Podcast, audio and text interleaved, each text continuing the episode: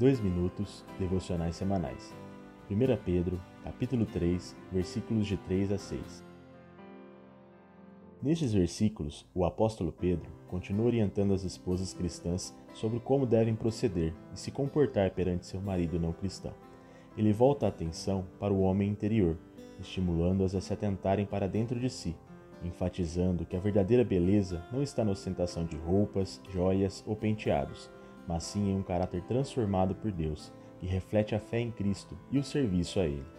Não podemos nos esquecer que a riqueza e beleza exterior são coisas passageiras, mas o caráter cristão perdura até a eternidade. Isso sim é de grande valor para Deus. Sabemos que o Senhor valoriza as coisas que são frequentemente ignoradas pelos seres humanos. Como ele mesmo disse a Samuel, o profeta, onde o homem vê o exterior, o Senhor, porém, vê o coração. É claro que devemos cuidar do nosso corpo e da nossa aparência, porém isso não deve se tornar um ídolo.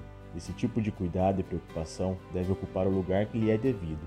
Por isso, Pedro traz o exemplo das santas mulheres que esperavam em Deus, pois a principal virtude delas era a fé.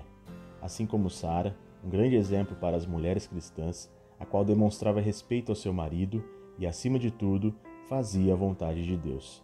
É desse modo que devemos proceder, buscando agradar e servir ao Senhor em primeiro lugar, com tudo que somos e temos. Com certeza iremos andar em direção contrária ao mundo, pois a sabedoria de Deus é loucura para o mundo, conforme diz Paulo na sua primeira carta aos Coríntios. Portanto, vivamos como o mesmo Paulo ensina aos Gálatas, procurando agradar a Deus e não aos homens, priorizando o seu reino e a sua justiça proclamando a Cristo com todo o nosso ser.